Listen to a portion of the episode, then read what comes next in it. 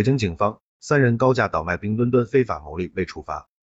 东城公安分局刚刚通报，警方已查获三名高价倒卖冰墩墩的不法人员，均已作出行政处罚。目前，冬奥会吉祥物冰墩墩受到热捧，但却有个别人打起了歪主意，在指定销售网点等地高价倒卖，非法牟利，扰乱正常购买秩序。对此，警方迅速调查，予以严厉打击。目前查获三名违法行为人，均已依法作出行政处罚。在此，警方提示广大市民，北京冬奥会特许商品将至少持续销售到今年六月底，现已协调采取积极措施推进生产，会有源源不断的冰墩墩供应到市场，请大家理性消费，切勿从黄牛手中高价购买，以免受到经济损失。